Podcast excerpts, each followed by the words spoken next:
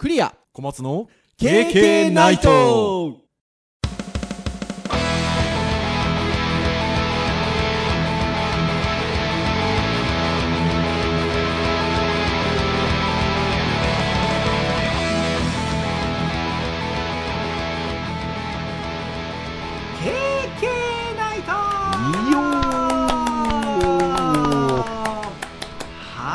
いということで第366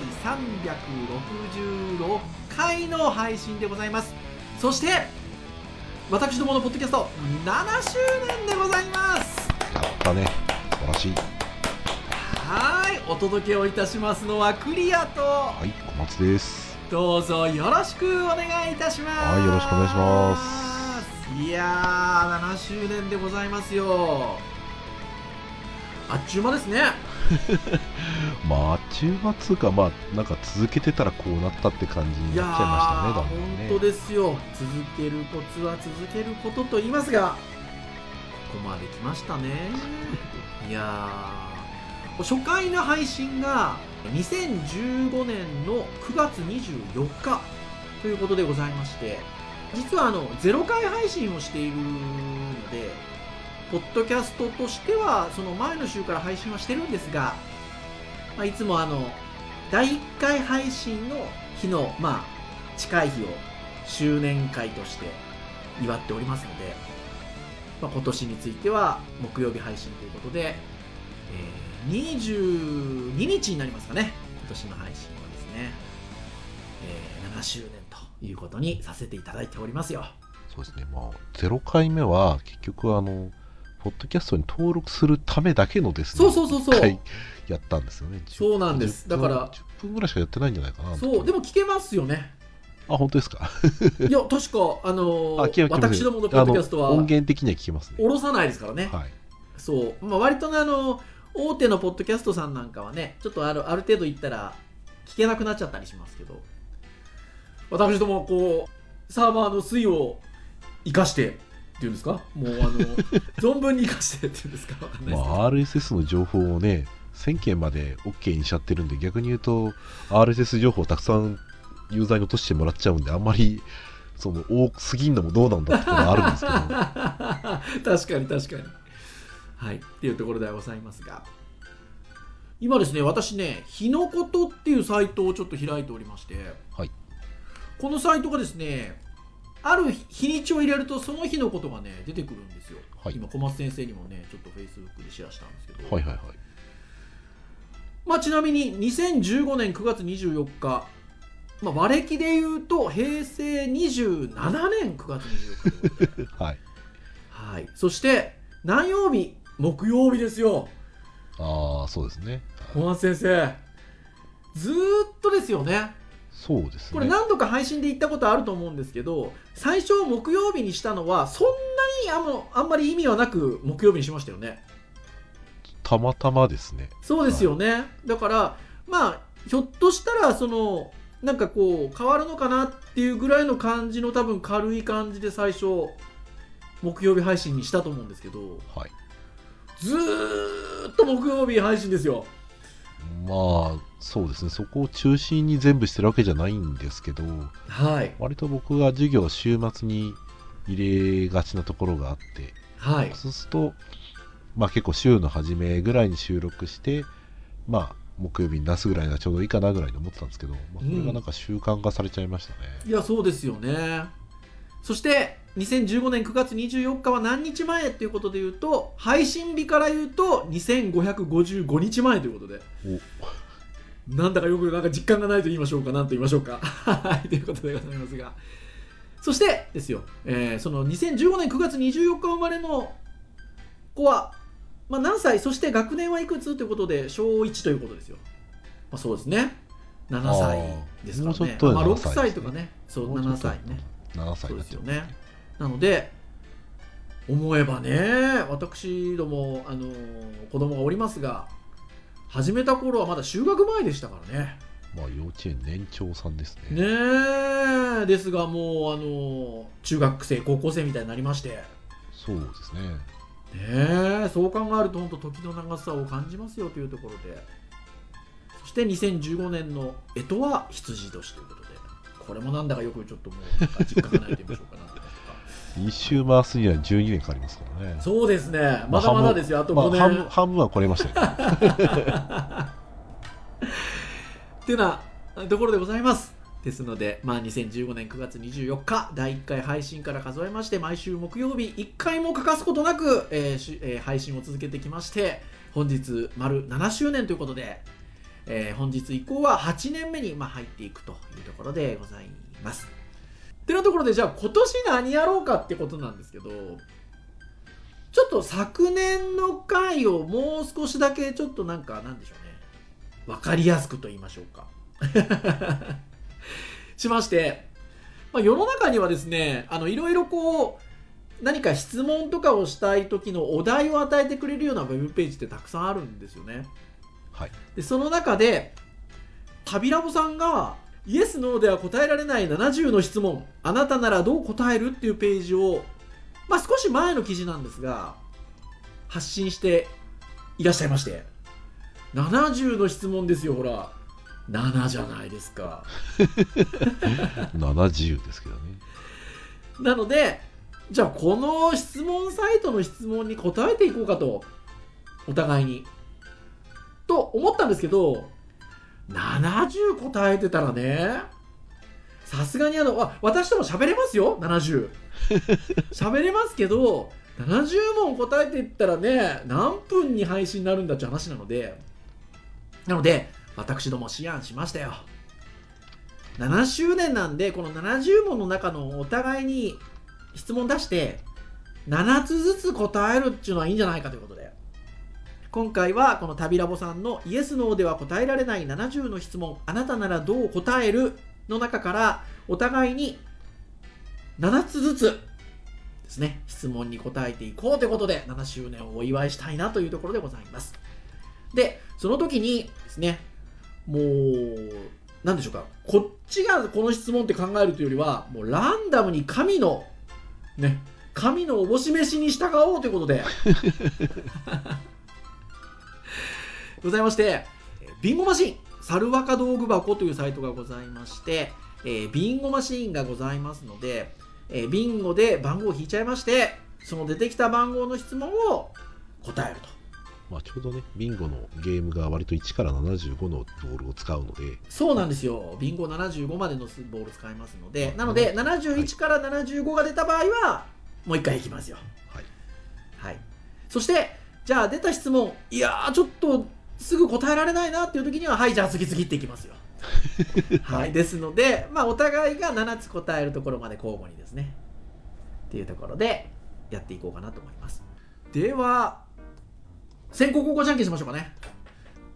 はい。はい。では、最初はグー、じゃんけんポンおパー勝ちましたね。私どものポッドキャスト、勝った方からということで決まっておりますので、では、小松先生にビンゴマシン引いていただいて、出た数字を交互に私から7つ答え切るまでいきたいと思います。はい。タカタカタカタカタカタカタカタカタカタトップ。はい。50番です。50番じゃあそう50番の質問があるページを開きましょうね3ページ目ということで僕はもう別タブ別タブで3ページ入れてますから。あ賢じゃないですか賢 はいということで50番の質問出ました。じゃあ第1問私これ答えます。都会と田舎どっちに住みたい？はーいということでじゃあこれ僕答えますよ。はい。これはえー、田舎かな。おー、なぜですか？いやなんかねあのー都会ってやっぱいろんなものがあるんで楽しいは楽しいんですよあのなんですけどなんかねやっぱ都会ってねお金がないと何もできない感じがするんですよね。なんですけど田舎はねなんかねそうじゃなくとも何がしか楽しめるなっていう感覚があるかなうーん。そうだから若い時だったらひょっとしたら都会の方が刺激的なので都会に住みたいな。まあ僕なんかはねもともと福岡に住んでて、えっと、大学生の時に都会に憧れ東京の大学に出た人ですから。なのでやっぱり若い時は都会に住みたいなって思っていたわけですけれどもね。まあ今に至ってはね関東から福岡に戻っておりますので。まあ福岡もそこそこ都会ではありますが こう都会と田舎どっちに住みたいかって言われると田舎ですよ。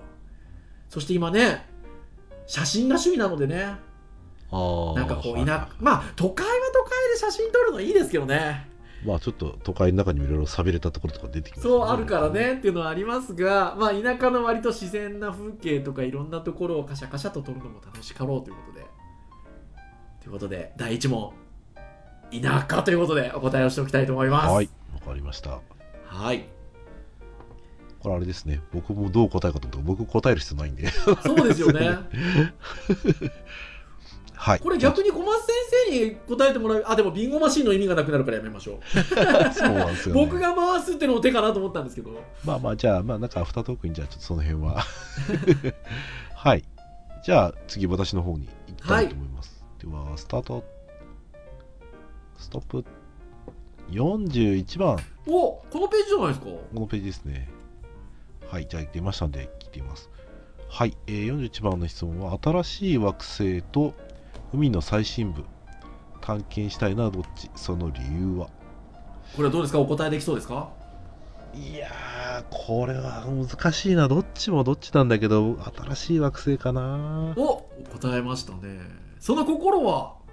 あの僕普通にリアルにですね海の最深部怖いんですよ、あーわかる気がします。まあ、新しい惑星も怖いんですけど海の最深部ってそもそももう光もなく確かに。そして水圧もめちゃめちゃある世界でうん。その探検しようがないというかもうはい機械で行くだけで,、でもうすごいこうまあ新しいね惑星もそうなんですけど近い近いっちゃ近いんですけど、いやちょっと閉塞感ありますよね多分ね、うんで想像ができちゃうんですよね。新しい惑星はいい方も悪い方もそれ想像できちゃうので。確かに海の最深部はね怖いですねひたすら、ね、確かにね。なんか探検したいのはどっちじゃないですか今回の質問って。そうですね。なのでなんかねそのなんていうのですか？開発したいとかってなってくるとまた違うのかもしれないですけどね。ただまあそのふ普段の生活に戻れるっていうので言うとまあ海の最深部であればまあなんかそういうマシン使って入って帰ってこれるんだろうなっていう想像もできるのではまあまあそれはそれでいいんですけどいはい探検したいって言われたらまあそうね。まあ新しい惑星っていうのはちょっとまあそれだとすごく興味はあるのはあるので、宇宙に行くことが前提に多分なると。そうですね。確かにね、はい。まあはい。そんな感じかな。なんかいやいいいいお答えじゃないですか？はい。これね私が答えちゃったらダメなのでね。そうですよね。これはなかなかあれですね。お互いに質問出すと深掘りしづらいのはまあ我々話しすぎちゃうからまあそういい。んですよ。ちょうどいいんですよ。はい。じゃあ次行きましょうか。はい。じゃあ行きます。はーい。スト。ストップ。51番です。おこのページかなまとしたさっきも50番でしたから今度51番ですね。そうですね。一あら。番違い。なんか昨年のテーマっぽいものが来ましたよ。お。51番。どんな先生に影響されたどうして？これはもうでもあれなんですよね。去年 あなたのヒーローは誰ですかっていうのに答えてますから私。そうですね。まあそれになっちゃいますよね。まあまあいいんじゃないですかそれはそれで。はーい。ということでまあ大体この質問が出るときはいわゆる小中高みたいなね、まあ、場合によっては大学もあるかもしれませんが、はい。のまあ恩師と言いましょうか。先生っていうのをまあ答えるのが一般的なのかなっていうふうに思うんですがこれ言っちゃうと僕小中高とかの先生方になんかお前冷てえなって言われるような気がしますけど あんまないんですよねいわゆる小中高みたいな先生で影響されたとかなんかねすっごい印象に残ってますみたいな先生っていなくて。でそれで言うとやっぱりまあここは先生っていう質問のされ方をしてるのでお答えをするとやっぱりデジタルハリウッド大学といいましょうかデジタルハリウッドをお作りになられた杉山先生ですかね。うんっていうところかなっていうふうに思いますよ。なかなかやっぱり今なんでね小中高とか場合によっては自分が大学生時代の先生っていうのが出てこないのかっていうところで言うとやっぱねそれまでの学びがどっちかっていうと受け身だったんですよね。ああなるほどね。そう。だからなんか受け身なところに対して何かこう特別な思い入れのある先生が出てくるかっていうと、まあ、なかなかちょっと浮かびづらい面もあって。で、まあ、デジタルハリウッドっていう、まあ、スクールに通うっていう選択をしたのが20代後半なんですけど、まあ、その時にはねどっちかというと自分の意思であこれ学んでみたいなっていうふうに思ってまあ門を叩いたっていうところがありますのででその時にじゃあその僕が飛び込んだのはまあウェブクリエイティブっていうカテゴリーなんですけどなんかそこの未来だったりとかっていうのを見せてくれたりお話をしてくださったのがやっぱ杉山先生だったんでいやかなり影響されてますね。うん。そんなとこですよ。はい。ありがとうございます。どうしても小松先生どうですかって聞きたくなっちゃいますね。まあまあでもね14個しかいないんで、ね、そうそうそうそうそうそうそう。行きましょうかねはい。じゃあ次小松先生行きましょうか。ラジオ。としてどうなんだってところですが次行きましょう。はい企画です、いや最後にまとめとしてねちょっとね、はい話できればね。はいじゃあ次行きます。スタート。ストップ。あら近い数字出ますね。53番。あら53番。うわ、えーこれ聞いてみたい。どんなことで泣くですかね。こんなことで泣く。これね先生そもそも泣きますか？えーっとですねあのなかなか泣きにくい体質ではありますけど、うん。まあ最近は少しだけちょっと、まあ、泣くことはあるかもしれないですね。おお例えば、まあ、ここどんなことで泣く？とりあえずですねどんなことで泣くかっていうと僕、うん。そもそもちょっと昔の話をするとは僕は泣くっていうのは自己防衛的に演出するために僕は使う道具として使っていたので本当ににもう泣くっていうのはその周りから僕が弱いと思わせるようなそのうん。手段として道具として使ったのでうん。基本的にはあまりその誰かがこれを見て感動して泣いたとか、うん。そういったことで泣けなくなっちゃったんですよ。ほうほうほうほうほなんで感動したりとかううん。なんかこうすごく切なくなったりとかそういうことで、あの泣くってことができなくなってたのでどんなことで泣くって言ったら基本的にはその自分を守るためにうん。泣くっていうところで僕のこうなんか AT フィールじゃないけどガジェットなんですよはいね。だから僕はそういう意味だとどんなことで泣くって聞かれると逆にふ、あの普通にその泣ける人って羨ましいなと思ったりはすごいするんですよね。うん最近はだからそういう意味だとあのそういうなんか泣きそうだなと思ったら意識的に自分を抑え込んじゃうところがあったので、はいまあ、うちのねさその母親が亡くなった時はねまあさすがにあの自然とやっぱり泣いてしまったりとかもありましたけど。うん。で最近はだからそういう意味だとなんかこう気張ってれば基本的には泣かないんですよね。でただなんかふとなんか込み上げてくるものが最近なんか漫画とかに出てある時に少しお出るかもしれんと思ったりすることはあるんですけど 基本的にはなんか自分で止めちゃう感じはありますよ。ねああそうなんですねだからどんなことで泣くって言われるとあんまりこう期待した答えは出せないっていう。なるほどね。へえ。だから面白いですね。はい。まあ、ちょっとうんなんか僕の弱いところでもありなんかこう変なところでもあるところではあるんですけどね。へえ。ということで、お答えをいただきましたよ。はい。じゃあ次3番目の質問。はい3番目の質問じゃあいきましょうか。スタートストップおちょっと上がりましたね。65番。65逆に言うと小さい数字が意外と出ないですね。出ないですね。リンゴなのにね。はい。65ということでじゃあ見てみましょう。ドン。あら。なんかこういうのにありがちな質問来ましたよ。はい。家が火事に。何か一つだけ持っていけるなら何を選ぶ？うわですかね。これでも瞬発力で答えないと面白くないんですよね。うん。多分今だったらでもこの答えも面白くないのかな。でもカメラ持ってっちゃうかもな。あなんか心理的になんか自分の今一番なんか大事だったり興味あるものになっちゃうかもしれないですね。ね今今今こうカメラ持ってっちゃうかもなーって言ってすっごい現実的な自分に立ち返った時はスマホって答えちゃうんですけど。もうね今ね僕全く同じでしたそれ。うん。最初に出た時にはあのカメラがパッと出てでどうすっかなと思ったらスマホになる。とにかく誰かに連絡する手段が欲しかった、そうですよね。だしスマホはいろんなものが詰まってるじゃないですか。それこそカメラもしかりなので。はい。なので、まあ、スマホって現実的には思いましたけどなんかそれはこの質問に対してスマホって答えちゃうとちょっとななんだかなって感じがするのであのカメラにしときますよ。いいと思います。あの僕ずるい答えで言えばあもうスマホと財布はもうね普段身につけてますからみたいな。そうね。そうそうそう。でやっぱりなんかいや今もうね皆さんねもうこの配信聞いててねカメラカメラってお前うるさいんだよって思われてるかもしれないんですけど もうあの本当完全なる趣味で今カメラがやっぱり興味があってでたわいもない日常でも何でもあれなんですけどなんかそもそも撮るっていう行為自体も楽しいですしやっぱり撮ったものが写真として残るじゃないですか。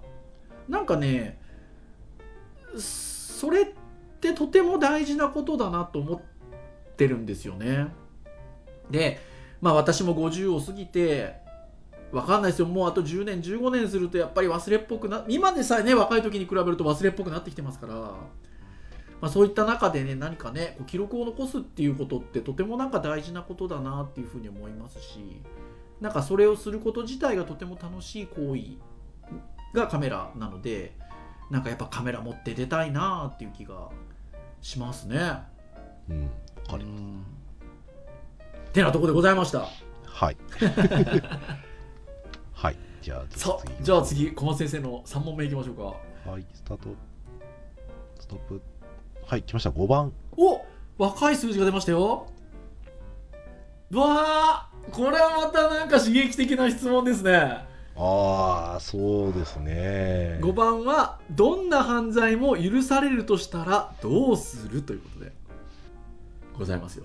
どんな犯罪でも許されたらどうする刑務所に入らなくていい状況を想定してみてください。なるほど何を起こすか。それはなぜあんまり深刻なずに、もしもし話すると盛り上がりますって書いてあるど。んな犯罪か犯罪そのものをなあんま考えてなかったからな。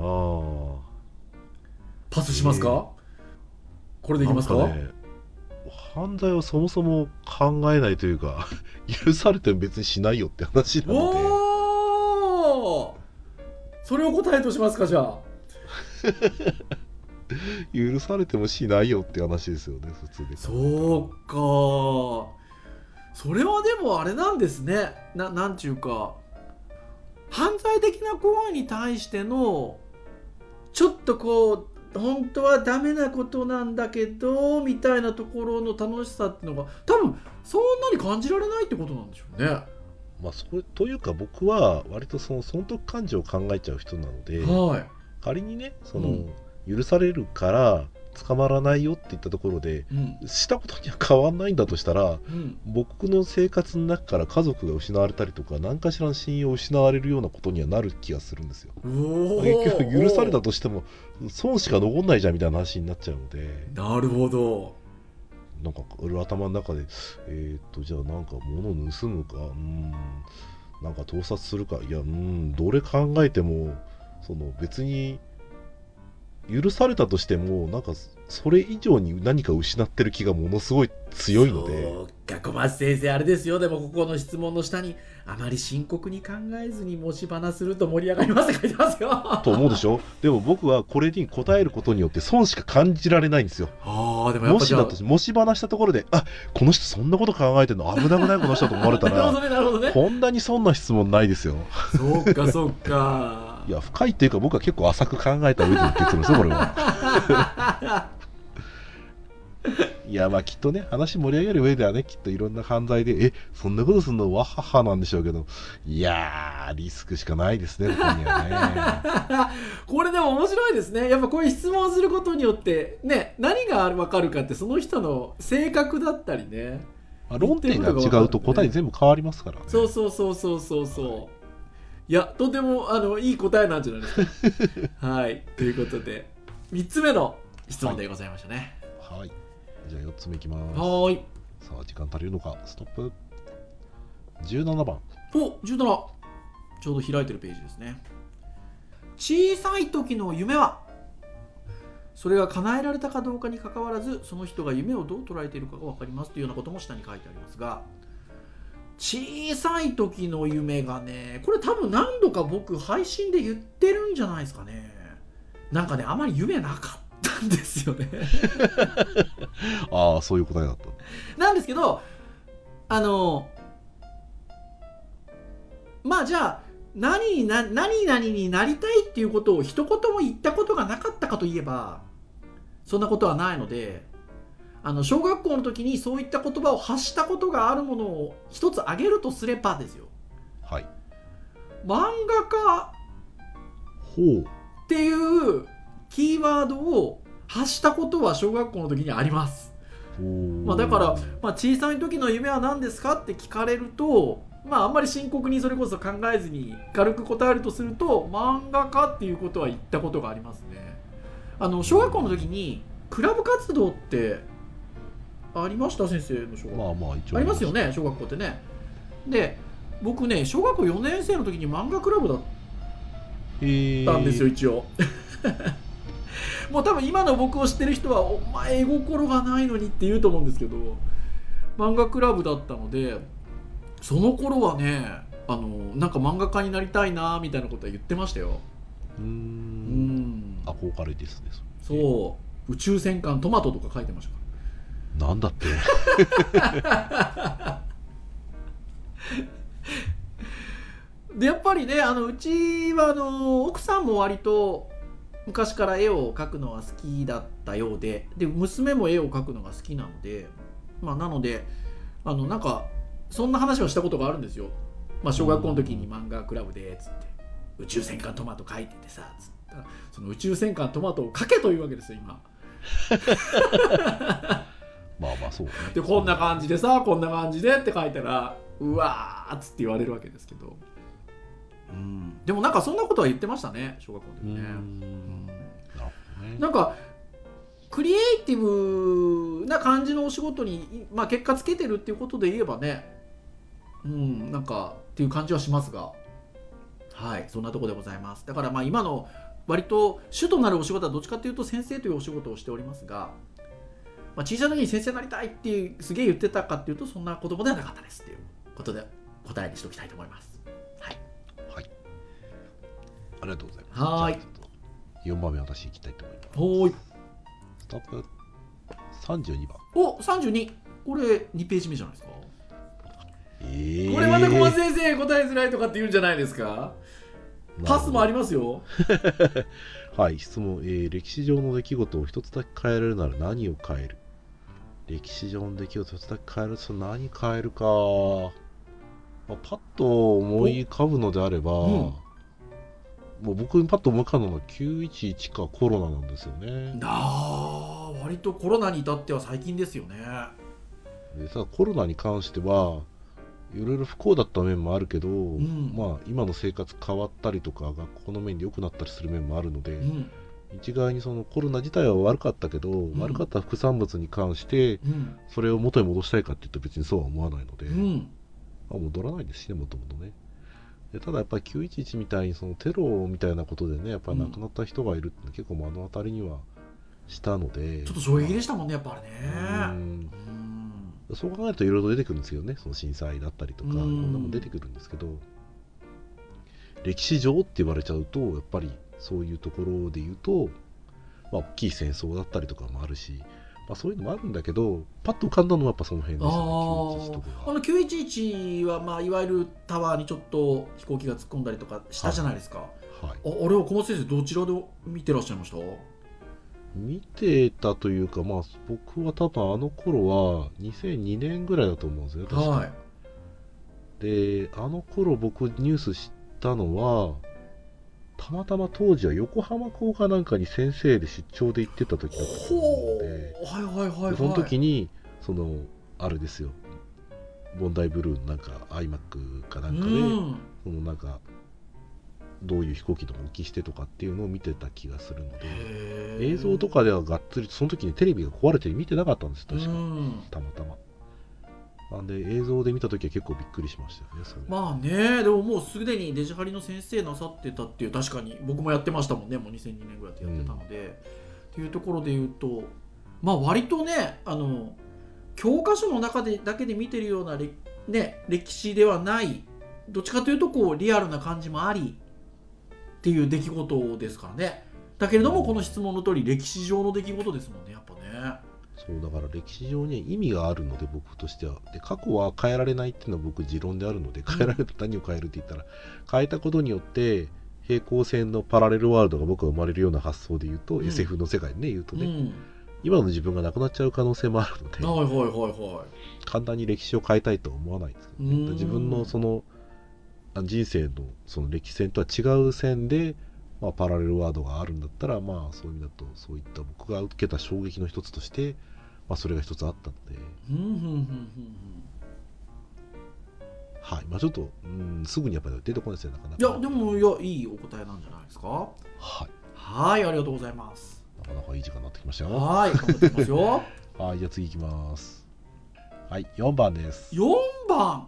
はーいということで4番見てみましょう。どうもお面白い質問ですよ。ああいいですね。本テレビ映画の世界で生きられるならどんな作品の世界に住みたい？うわー面白い質問だけどなんだろう。そうね。それで言うとあれかな。本は漫画も含まれますもんね。そうですねはいドラえもんの世界でほう。なんかのび太くんの友達とかでちょっと過ごしてみたいですね。え。ー、ドラえもんたまに冒険なんか映画とかっていうと例えばね「スター・ウォーズ」とかあるじゃないですかいろいろ。は なんですけど割となんかこう激しめなんか思い浮かぶものってなんかやっぱ激しめの世界観が思い浮かぶのでいうん。どっちかというとこうなんかこうどこに住みたいかって言われるとちょっとなんか住みたいって感じしないなっていうふうに考えると、うん。なんか割とのんびりした世界の方がいいなと思ってて。でのんびりした世界でありながらなんかし刺激的なことが起こりそうな世界ってなんだろうと思った時にパッと思い浮かんだのがドラえもんの世界だったんですよね。ああなるほど、ね、そう。でなんとなくなんかのび太の位置を狙いたいっていうよりはなんかドラえもんがいてのび太がいてまあ周りにその友達がいてその中のなんか一人としてなんかそんなものを垣間垣間見ながらみたいななんか生活って結構楽しかったんじゃなかろうかとうん。いうところですかね。いやーこれはねなんかきっといい答えがすごいたくさんありそうなんだけどすぐに思いつかないのがねなかなかね。ねこの収録が終わってこの配信を聞く時ぐらいにああれもあったなこれもあったなっていうのが多分ね浮かんでくるんですよね。もうこの質問なんかはだから逆に言うとリスナーの皆さんが自分だったらどうだろうみたいなことをすごい考えてみたい質問なんじゃないですかね、そうですね。はい。ぜひ考えてみられてください。はい。じゃあどんどん行きましょう。じゃあ次小松先生行きましょう、はい、きます。ストップ。24番です。お24番。あーなるほどね。24番は2ページ目かな？なんか、はい。小松先生この手が多いですね。はい、えー、20も特別な力を持てるならそれは何？どうやって使う？まあまあでもこれはどっちかというと犯罪的なことじゃないのでなんかまああってしかるべきかもしれないですよね。一応下にあるちょっとなんかコメントとしては空を飛んだり時間を止めたり透明人間になったりレーザービームを発射したりっていう感じで書いてありますけれども。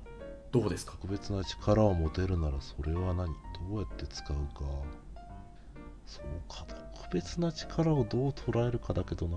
これも瞬発力だからパッと出てくるものはしょうもないのしか出てこなかったんだよな。良いんじゃないですかしょうもないやつでも全然いいと思いますよ。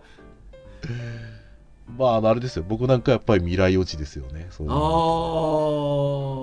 あで何に使うって言ったら平和に使えますよって言いたいところなんだけど、うん。僕に頭に浮かんだのは競馬と競馬と麻雀でした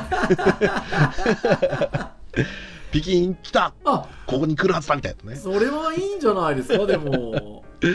もうだから平和だな俺と思って今聞聞いてなんか思っちゃいましたねでもねいやでもやっぱり空飛んだり時間止めたり透明人間になったりっていうことでまあでもそんなことですよね。とかね、まあ、うんそういう意味だとなんかその人には描けないすごい絵が描けるとかそういうのもなんか考えましたけど。はいはいはいはいはいはいまあなんかそれはそれで努力してる人がいる中でそれもなっていうのもあるんで、はいはいはまあ、であればなんかこう常識をした感じの 力の方が。いいやいいんじゃないですか？ししかも人に知られないっていうのはなんかいいな、いいですよね。うん。確かにね。いやとてもいいんじゃないか 癖がある質問だ俺また はいじゃあ6問目いじゃあ6問目いきましょう。ストップ。9番です。お9番。9番ということでじゃあ1ページ目ですね。これなかなか哲学的な質問ですね。はい永遠に生きられるなら何をして過ごす？ということですね。これなかなかですよ。だって永遠ですもんね。はい。これ変な話。まあ多分自分だけだっていうことだと思うんですよね。うんそうですね。ね。永遠に生きられる。ということはなんか誰かと一緒にずっと過ごし続けるってことでもないわけですようん。ずーっと自分だけが生きながら得ながら何をするかっていう話で言うとあれかな今パッと思い浮かんだのは彫刻を彫るみたいな。であの世界のいろんな例えば場所とかみたいなものをこういかにリアルに彫れるかみたいなことだとなんか終わりなく没頭できそうな気がする。うーん。うーんですよね。なんかあのあれに近い感じがします。その写真を撮るっていうさっき言ってた感覚に近いのかなっていうところでうん。なんかそんなに永遠に生きられるぐらいの時間があるんだったらなんかこう終わらないことやってたいなっていう感じがして。うーん。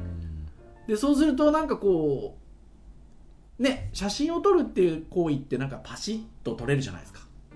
うん。まあ、そのままの姿をパシッと撮れるんですけどなんかこうリアルなものを自分の手でこう形作っていくみたいなことをするっていうのはなんかねこう没頭する感じもありますしなんかこう続けられそうな感覚もありますしなんかそういうのややるんじゃないかなっていう感じがとてもしますね。なるほなんかやっぱ動いてないと辛いですもんね。どまあそうですね。うん。じゃあずっとなんかやれることっていうとなんかそんなのを思い浮かびました？はい。あのこれもね答えがあといろいろと出てきそうなのではい。はい。じゃあ私の方で6問目いきたいとは思います。2番です。お2番。同じページですよ。いやーこれはまたなんかひねくれた答え出しそうだね。なんでしょうね。小松先生のなんか質問難しいめのやつ多いですね。はい、2番。えーあなたにとって男らしさって何？何はい。もうねあれなんですよ。質問自体答え方によっては男尊女卑になるんで僕はこの手の質問あんまり好きじゃないんですけど。結局男らしいとかねめめしいとか男らしいみたいな、うん。そういう言い方するってことは、うんもうその喋ってる時点で割とその男らしいっていうこと自体でこの女性との比較を出してしまったりするっていうことが僕はあんまり好きじゃない、はいはいはいはいそういう意味だとあの男性にしかないその機能だったり見た目だったりとか、まうん。あ、そういったものは男らしさって言っていいと思うんですよはいはいはいはい。女性じゃないわけです、ねうんだからそれによって苦しむ人もいるからあんまりこうまあまあまあね男らしさ女らしさっていう尺度そのものの質問がね僕からするとちょっとナンセンスな感じがするかなっていうひねくれた答えですね。なるほどですね。いや、ね、男性、女性、どちらに聞いてもその人の価値観が現れますということで、もうまさに今、価値観の現れた 回答だったんじゃなかろうかなというふうに思います。はい、ありがとうございます。じゃあ次がいよいよ最後でございます。すね7問目ということで、お互いに答えてまいりましょはい、スタートストップ68番う。68! お、これはちゃんと収まっておりますね。じゃあ、68番と。ほら難しい質問だ。これはなんかまたなんかある意味哲学的なはい。質問ですね68番どんな質問かというとどんな質問にも答えるとしたら何を聞く？これでもこれってどうなんだろう？答えて盛り上がるのかな？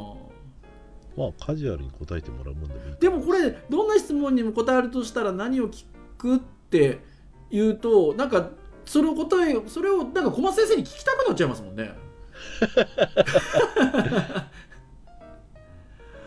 もう一回いいですか？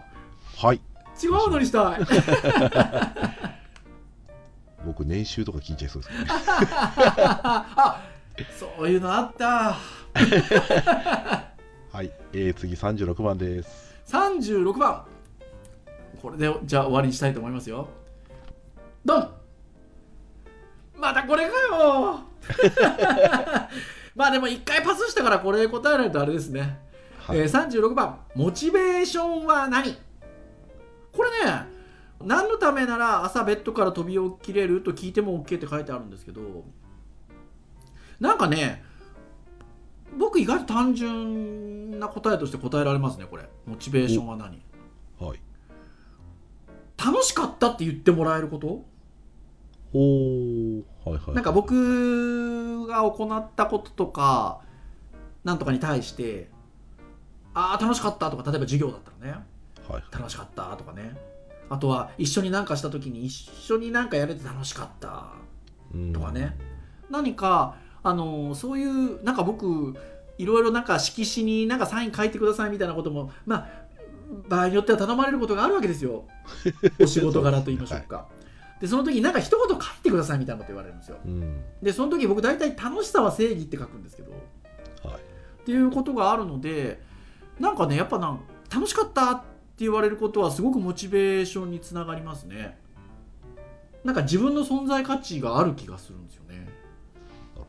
KK ナイトを続けるコツはその辺にあもしかしたらそうそうそうそうそう。だから多分まあなかなかポッドキャストってね直接的になんかリスナーの皆さんのリアクションをいただくっていうことはまあ多くはないんですけどまあただまあ僕自身がしゃべるっていうこと自体小松先生としゃべるっていうこと自体が楽しくてまあそしてねたまにねあのポッドキャスト聞いてますよなんて言って言っていただけるとやっぱそれはモチベーションにつながります。ねいやいいですね！7つ目の最後の質問いい質問で終わりましたね。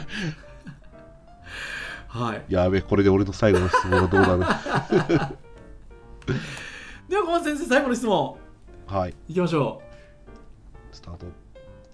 ストップ。43う番。お43おおなかなかな質問ですよこれ、はい。これいけそうですか？いやーいけるけど面白くないなーっ本て感じがします。当あパスもありますよ。まあちょっと一質問だけ印象深かった夢は何ですかっていうのは ありますけど僕の夢大体形がなかなか尻滅裂なので、はい。ちょっとね覚えてるのありますけどちょっとこれ面白くないな。あじゃあパスで。パスで。もうパスすると次行かないといけないですよ。まあそうですね。えっと30番お30番じゃあ30番がラストになりますか。問題開けるまで分かんないのが怖いよな。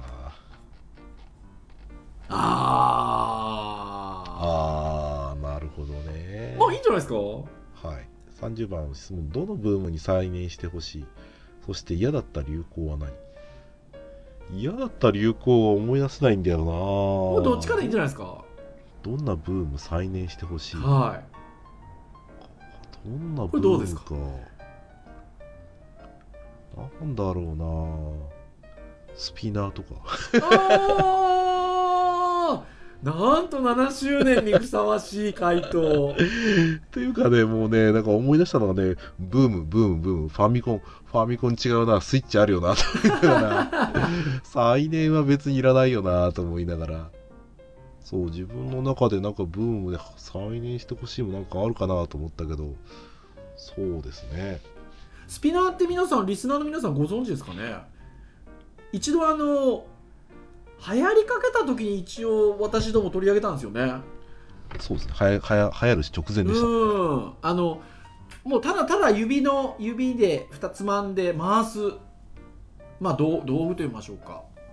なんですけどスピナーちょっと一時期流行ったんですよね。うん。